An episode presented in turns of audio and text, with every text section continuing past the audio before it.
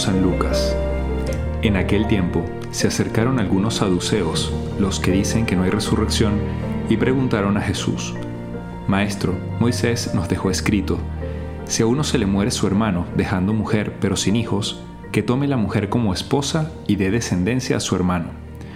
Pues bien, había siete hermanos, el primero se casó y murió sin hijos, el segundo y el tercero se casaron con ella, y así los siete y murieron todos sin dejar hijos. Por último, también murió la mujer. Cuando llegue la resurrección, ¿de cuál de ellos será la mujer? Porque los siete la tuvieron como mujer. Jesús les dijo, En este mundo los hombres se casan y las mujeres toman esposo, pero los que sean juzgados dignos de tomar parte en el mundo futuro y en la resurrección de entre los muertos, no se casarán ni ellas serán dadas en matrimonio, pues ya no pueden morir, ya que son como ángeles y son hijos de Dios, porque son hijos de la resurrección. Y que los muertos resucitan, lo indicó el mismo Moisés en el episodio de la zarza cuando llama al Señor Dios de Abraham, Dios de Isaac, Dios de Jacob. No es Dios de muertos, sino de vivos, porque para Él todos están vivos. Intervinieron unos escribas. Bien dicho, maestro. Y ya nadie se atrevía a hacerle más preguntas. Recuerdo que cuando era filósofo, estaba estudiando filosofía en Roma, estaba con mi familia que me vino a visitar y mm, fuimos a comer a un lugar donde nos atendió un judío. Em, y este judío me pregunta, eh, así todo impresionado, de que si yo ya soy sacerdote o si voy a ser sacerdote, le digo que sí y me dice así como en italiano, ma come mai eh, eh, i figli, la discendenza, ma come non ne avrai dei figli? O sea, ¿cómo no vas a tener hijos? O sea, eh, tu descendencia, ¿no? Y así lo hace de modo como impresionado y a la vez preocupado. Yo en ese momento, sin entender un poco lo que había atrás de su modo de pensar, pues le respondí tranquilamente, o sea, como que mira, obviamente que me gustaría tener hijos y todo lo que implica tener hijos, pero bueno, no, Dios me llamó otra cosa y no, no, no va a tener hijos. Claro, ¿qué había detrás de la mente de este hombre? Un poco la cultura judía. Em, por ejemplo, los saduceos, ellos tenían la idea de que uno no había resurrección, sino que uno prolongaba su vida de alguna manera después de la muerte a través de la descendencia. Como que la carne y la sangre eh, en tus descendientes era el modo de tú permanecer vivo de alguna forma, pero no creían en la resurrección en cuanto tal como otro estilo de vida, como otra vida distinta. Entonces se acercan a Jesús como para, justo para este, decirle, ¿no? O sea, como que para ponerlo a prueba y, ridiculizar eso de la resurrección, porque dice, bueno, si hay otra vida, pues entonces, ¿a quién va a, a, quién va a pertenecer esta mujer? Que ya se casó siete veces, ¿de qué hombre va a ser? Y bueno, Jesús se vale de esto para explicar, eh, en primer lugar, la importancia y, dejar claro que sí va a haber una resurrección y de cómo seremos en la resurrección. Entonces, bueno, para terminar la idea principal de la anécdota, eh, claro, este hombre estaba tan preocupado, ahora entiendo su impresión y su preocupación porque es como que tú no te vas a prolongar en el tiempo, o sea, tú, tú ahora sí, tú, tú sí vas a morir para siempre, ¿no? Eh, si no dejas descendencia. Y por eso lo hacía de ese modo tan preocupado. Y claro, bueno, los, judíos tienen, eh, obviamente como en el cristianismo existen varias corrientes, hoy en día existen también varias corrientes de judaísmo, no todos eh, creen de la misma forma en la resurrección, pero sí un buen grupo no cree en la resurrección como nosotros la creemos. Entonces, bueno, la primera idea o, la primera cosa que, queremos reflexionar en este momento de meditación, o sea, ¿qué, haría Jesús? ¿Qué nos quiere decir Jesús a través de esta reflexión? Es, hay una vida eterna. Eh, estamos aquí de paso, pero hay una vida eterna. Y el matrimonio es un signo visible de una realidad eh, mayor, mucho más grande. De hecho, los sacramentos son eso, son símbolos o signos este, visibles de realidades invisibles. De hecho, eh, se dice por eso que el matrimonio en sí no produce una total plenitud. Eh, esa, esa compenetración, esa unión de los cuerpos, eh, los gozos del matrimonio, si bien producen unos gozos en esta tierra, no son plenos y siempre queremos más, porque estamos llamados al matrimonio pleno y total en las bodas del Cordero, que es la unión total con Dios. Eh, bueno, entonces Jesús hoy nos quiere decir esto. Primero que hay una vida eterna. luego, de alguna forma, cuando le dice esto a los saduceos, le dice, ustedes están equivocados, justo porque esto, el matrimonio es una realidad temporal, es de Dios, pero es sacramental.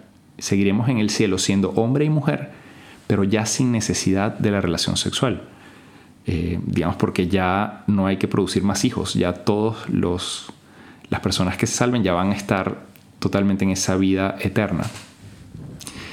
También dice que seremos como ángeles, y de hecho les cita a ellos el Pentateuco, que era un libro aceptado por los saduceos, y les dice, bueno, ustedes no han leído el libro de Moisés. Dios nos dijo que era, un, que era el Dios de Abraham, el Dios de Jacob, y que por lo tanto era un Dios de vivos y no de muertos. Y esta es una excelente definición de Dios que nos recuerda que es un Dios de la vida. Esto nos tiene, nos tiene que dar como gran alegría, eh, satisfacción de saber que sí, o sea, hay una vida. Dios es un Dios de vivos, no de muertos. Y voy a resucitar y tengo que sentir paz al escuchar estas palabras de Jesús, que no solo lo dijo, sino que también este, con su resurrección nos lo confirma. Em, al final de este diálogo de Jesús con los saduceos, dice que algunos escribas le dieron la razón y que la gente quedaba impresionada de sus enseñanzas. Em, justo por esto, como ellos tenían esa preocupación, digamos, de vencer la muerte prolongándose en la descendencia, ya no se tienen que preocupar. ¿Por qué? Porque es otra vida, es una vida distinta a la de esta tierra. Y bueno, sí es cierto que no nos dio muchos detalles de cómo va a ser esa vida en el cielo, pero no hace falta darle muchas vueltas, ¿no? Eh, de hecho, yo tengo una vez con unos amigos y un primo, estábamos en la playa y en un momento era un paisaje muy bonito, estábamos echados así en la arena eh, había una zona muy verde como de montañas, estaba el mar impresionante, el cielo, y, uno de ellos dice, tengo miedo. Y todos, ¿y qué? ¿Por qué tienes miedo? Él dice, es que si así es la tierra, no sé cómo será el cielo. O sea, como que dice que sentía miedo de cómo iba a ser el cielo, de lo impresionante, porque él estaba demasiado feliz en ese momento. Entonces, bueno, si así es la tierra, imagínate lo que será el cielo. Entonces, repito lo que hay de fondo, perderle el miedo a la muerte. Y también vivir esta vida como preparación a la eternidad, recordando esto, el matrimonio es un símbolo, un signo de lo que será la vida eterna, es uno de los signos de lo que será la vida eterna, donde tendremos el verdadero eh, matrimonio y la verdadera unión definitiva, la que nos va a dar total plenitud este, con Dios, como se llama en la Biblia estas bodas famosas del Cordero. Eh, termino, aunque ya este fue como un poco la conclusión, diciendo algo relacionado a la teología del cuerpo que una vez más les recomiendo leer, escuchar, hacer cursos sobre teología del cuerpo es sumamente interesante. Eh, y son algunas ideas de Juan Pablo II que leí también de una tesis de un antiguo superior mío, el padre Jaime, eh, Jaime Rodríguez, que hizo su tesis sobre teología del cuerpo. Y él desarrollaba algunas ideas de Juan Pablo II diciendo justo esto, ¿no? que el casado, la persona casada, ayudada por el testimonio de los célibes, que somos nosotros, puede tomar conciencia de la caducidad del matrimonio, porque el matrimonio también está ligado a la perspectiva escatológica. O sea, el matrimonio es caduco, se acaba aquí, pero está ligado a la vida del cielo y va a encontrar su plenitud en el cielo. De hecho, dice, el cielo no es el fin del matrimonio, sino su cumplimiento y su plena realización. El matrimonio no va a existir en el cielo porque ya no necesitaremos, no necesitaremos signos, sino que se vivirá en la realidad del misterio escondido. De hecho, eh, los sacramentos aquí en la tierra, como decía al inicio, son símbolos, son signos del el misterio escondido de Dios, de las realidades invisibles. Entonces en el cielo ya estaremos delante de esa realidad y no necesitaremos signos o símbolos. Pero nos sirve obviamente como preparación, este, incluso la vida religiosa también es una preparación este, a esa vida y ese encuentro íntimo con Dios en el cielo salgamos de esta meditación, de este momento de reflexión con mucha alegría, agradeciendo a Dios por estos regalos, estos símbolos que nos ha dado y pidiéndole a Dios esa gracia de vivir en la alegría de que estamos aquí para una vida eterna. Que pases un feliz día y que Dios te bendiga. Te hablo el Padre Jesús Rodríguez y nos puedes seguir en nuestras cuentas de qué haría Jesús y mi cuenta personal Padre Jesús LC.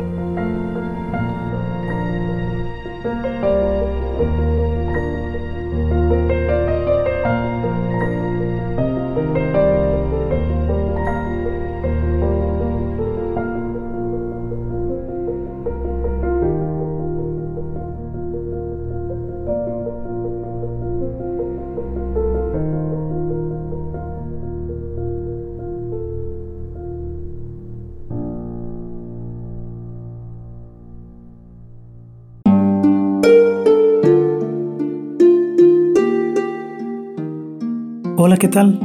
Perdón por la interrupción, pero quiero invitarte a escuchar el nuevo podcast de Juan Diego Network que se llama Oraciones de la Noche. Ahí te voy a acompañar antes de dormir, así que no tienes excusa para no escucharlo. ¿Y qué vamos a hacer? Pues yo te voy a ir guiando para que te relajes, te prepares para dormir y haremos una oración juntos. ¿Qué te parece? ¿Nos vemos pronto entonces? Escúchalo en tu plataforma favorita. Solo sigue el link en los show notes de este episodio. Oraciones de la noche. No lo olvides, ¿eh? Nos vemos pronto.